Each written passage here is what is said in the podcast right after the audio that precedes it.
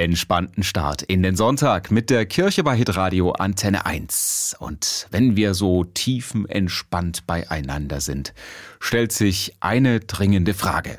Wann sind wir endlich da?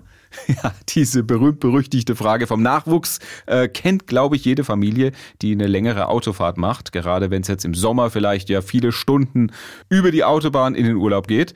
Dann oder auch wenn die Blase drückt, ist ein Rastplatz natürlich herzlich willkommen. Und an manchen Parkplätzen entlang der Autobahn äh, gibt es sogar extra Rastplätze für die Seele. Dafür sind die über 40 Autobahnkirchen in Deutschland da.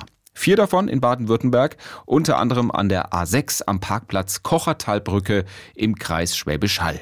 Schwester Inge von den Christusträgerschwestern in Braunsbach betreut die Kapelle und berichtet von viel positivem Feedback. Menschen, die sagen, es tat so gut, in der Kapelle zu sein.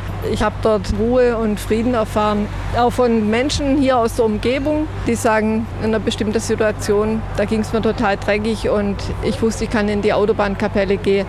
Und es hat einfach gut getan. Die Christophorus-Kapelle an der A6 gibt es seit fast zehn Jahren. Sie hat die Form eines Fisches, ein altes christliches Symbol.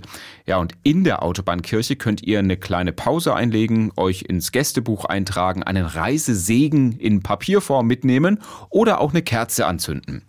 Ein Angebot, das tausende Menschen jedes Jahr nutzen. Anhand von den Kerzen, die angezündet werden, kann man eine Hochrechnung machen. Also wir haben so circa 10.000 Kerzen, die im Jahr angezündet werden. Und nicht jeder zündet eine an. Also sind es, wenn ich das mal zwei nehme, dann habe ich schon mal 20.000, die da im Jahr in eine Kapelle gehen. Und die Autobahnkapelle wird dann für manche gestresste Autofahrer schnell zu einer Art Tankstelle für die Seele. Abschalten einfach mal von der Fahrt. Jetzt suchen wir mal ein bisschen Ruhe.